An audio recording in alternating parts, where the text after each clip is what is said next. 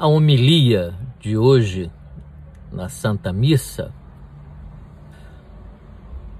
conta uma história muito interessante. Uma história que poderíamos abordar de diversas maneiras, e uma dessas maneiras seria através do bom humor que existe em Deus. Deixaremos para abordar a partir dessa perspectiva do bom humor de Deus em outro momento, numa outra ocasião. Vamos contar a história. Ela se encontra em Mateus, capítulo 20, versículo de 1 ao 16. A maneira com que Jesus encontrava de se comunicar com as pessoas né, era uma maneira extremamente simples. Ele falava de realidades complexas, profundas, né, realidades, inclusive, que a psicanálise né, milênios depois, se debruçará e narrará essas estruturas psicológicas né, com um conteúdo extremamente complexo e difícil de ser entendido. Jesus era uma pessoa simples, né, porque era sábio. Né? Toda pessoa sábia verdadeiramente é simples, ela não é complexa. Né? Então ela consegue falar da complexidade humana de uma maneira tão simples que todo mundo entende. Né? E isso é extraordinário observar na personalidade de Jesus. Então ele vai contar uma história, mas ele vai contar uma história para mostrar para as pessoas né, é, como funciona o reino de Deus. A nossa questão é essa: como funciona o reino de Deus? Jesus traz uma boa notícia, né, que é o Evangelho. Eu vim trazer uma notícia boa. Né? Tá, Vamos nós imaginar, vamos nos imaginar lá ouvindo o Rabi dizer isso. A gente poderia levantar a mão e perguntar, mas Rabi, que boa notícia é essa que você veio trazer? Não, eu vim falar sobre o reino de Deus.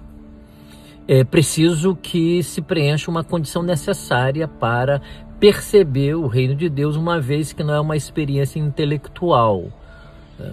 é uma experiência do coração. Né? Jesus poderia responder assim: é uma experiência do coração, o reino de Deus. Né? E aí eu quero ativar o coração de vocês, para vocês perceberem. Porque se vocês perceberem como funciona o reino de Deus, vocês vão ficar muito ricos. Vão ficar ricos de uma riqueza que é extraordinária. Que riqueza é essa? Todos os problemas do mundo vocês saberão como enfrentar. E o mundo está cheio de problemas, né? Vocês sabem disso, né? Esse texto eu estou narrando uma fantasia, como se Jesus estivesse palestrando, conversando com a gente. Do tipo, vocês sabem que vocês vão morrer, vocês sabem que as pessoas adoecem, vocês sabem que a qualquer momento as coisas podem virar e tudo isso faz parte da vida e é assim que é. É assim que é. O reino de Deus não é um reino em que não exista as vicissitudes da vida. O reino de Deus é a realidade. Agora, existem muitas formas da gente enfrentar a realidade. A gente pode enfrentar a realidade né? com coragem, com fé, com objetivos, com meta e compreender que há recursos no interior humano para responder a qualquer realidade que nos alcance. Então é preciso entender isso primeiro. Né? O abrir o coração gera essa coragem contínua dentro de nós, de dizer nenhum problema é maior do que a minha fé. Nenhum problema é maior do que a minha possibilidade de vencer o problema. Então, é, Jesus quer nos falar sobre o reino de Deus, ele quer dizer o que é o reino de Deus. E aí ele vai fazer uma comparação, ele vai contar uma história para nós. Uma história estranha, é verdade, porque não coincide com a nossa lógica não coincide com a lógica humana. Então ele quer nos mostrar que a lógica de Deus, ou como Deus funciona, é muito diferente de como nós funcionamos. E o ideal seria que nós nos harmonizássemos com o funcionamento de Deus.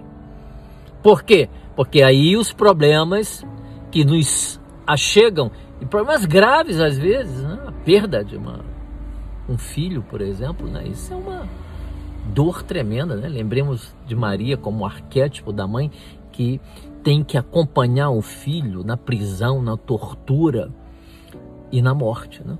A dor dilacerante dessa mãe, né? Então, é, o reino de Deus, a ativação do reino de Deus no nosso mundo interior faz com que a gente possa enfrentar as vicissitudes da vida, os imprevisíveis, eventualmente os inevitáveis da vida, né? de uma maneira nobre, de uma maneira que dói, que rasga, mas que você mantém-se fiel ao teu objetivo último, que você entendeu que tudo passa, que tudo passa e que a vida não é como nós queremos que a vida seja, ela é como ela é. E se nós não aceitarmos isso, nós fazemos neuroses, eventualmente psicoses, né? Então as doenças mentais resultam de uma adaptação à realidade ruim em grande parte.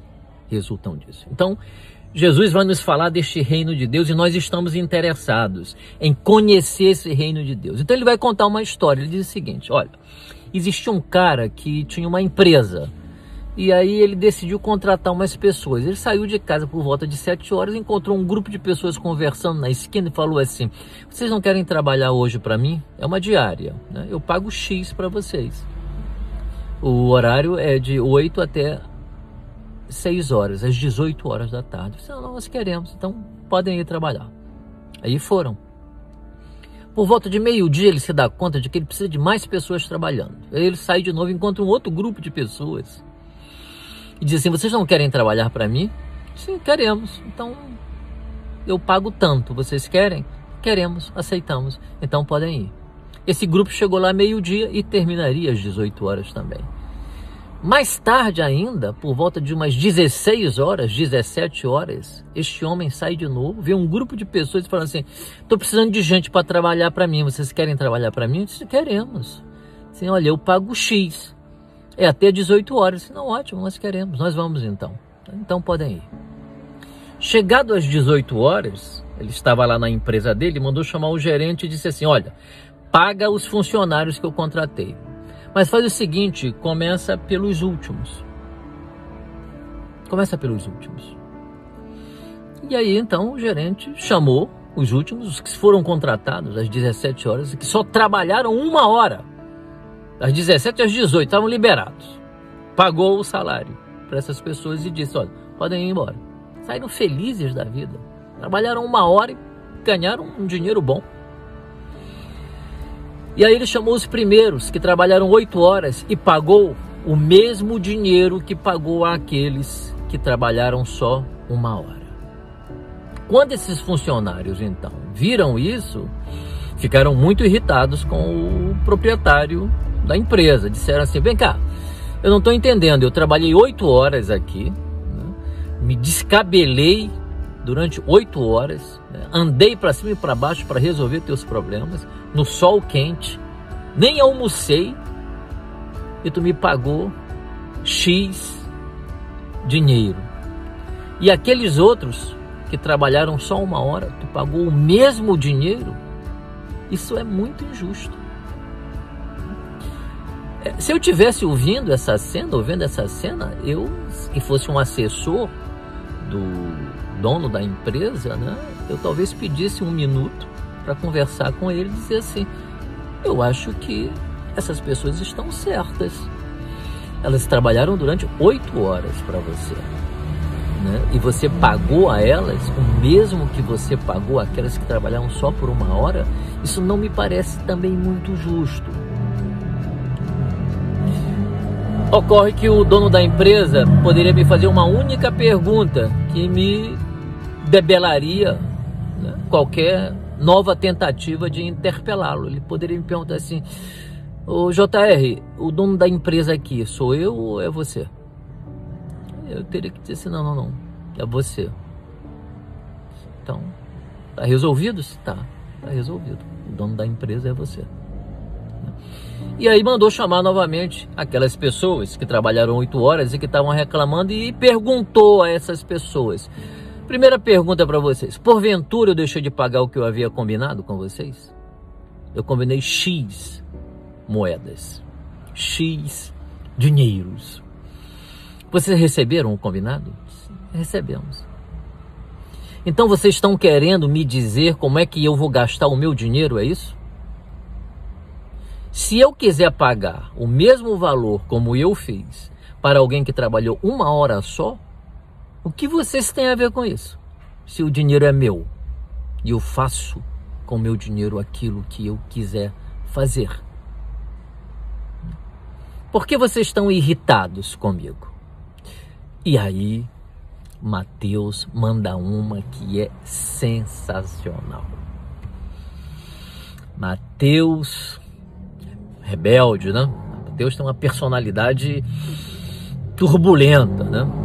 Alguém deve ter visto o filme O Evangelho segundo São Mateus de Pier Paolo Pasolini, né? que é um clássico do cinema. Né? Mostra o Mateus poderoso, irado, como se diz no popular. Né? Então Mateus saiu com uma do tipo: bota na boca do dono da empresa a sentença seguinte. Por acaso vocês estão com inveja de mim? Porque eu fui bom para com todos?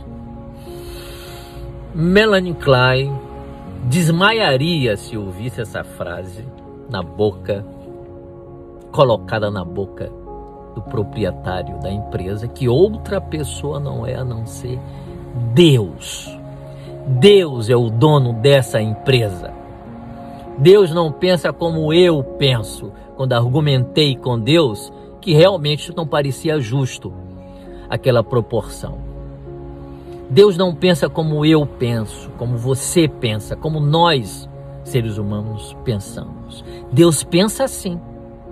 Não importa para Deus se foi oito horas ou cinco minutos. E sabe por que não importa? Porque não importa para o amor o tempo.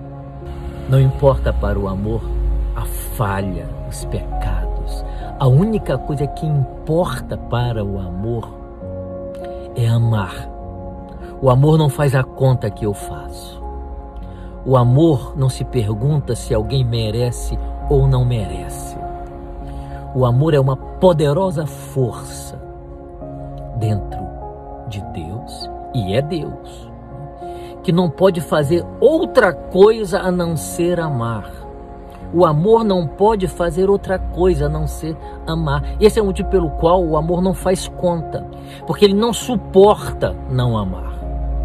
O amor não suporta não amar. O amor não suporta não sair de si e na direção do outro para amar para salvar, para estender a mão, para apoiar. Essa é a função do amor. O amor não consegue se conter nele próprio. O amor vive essa turbulência dentro dele. Vive essa esse conflito dentro dele. Ele não consegue ficar nele. É o inverso do narcisismo. Né? transtorno da personalidade narcisista, né? o ensimesmamento que não sai de si nunca na direção do outro. Né? O amor é o inverso do narcisismo. O amor nunca consegue ficar nele. Está sempre se derramando na direção de todos. Então, para o amor, não tem nada que seja grave, nada que o impeça verdadeiramente de amar porque a única coisa que o amor sabe fazer é amar. Então o reino de Deus é como esse homem que nada pode fazer a não ser amar. E não importa se foi oito horas, foi quatro horas, se foi cinco minutos. Isso não importa. O que importa é aquilo que fica patente nessa parábola, nessa história interessante que Jesus contou, que é mostrar para nós que o reino de Deus é assim. Ele se derrama na nossa direção. E não quer saber qual é a natureza do seu pecado, não. Não quer saber se seu pecado é mais grave do que o pecado do teu vizinho ou se é menos grave, né? Risco esse que nós corremos frequentemente, sempre achar que o pecado do outro é maior do que o nosso. Mas o amor não quer saber disso. O amor vai lá e te salva. Ele vai lá e te resgata. Ele vai lá e te busca, ele vai lá e te carrega no colo e te traz de volta. O reino de Deus, portanto, é assim.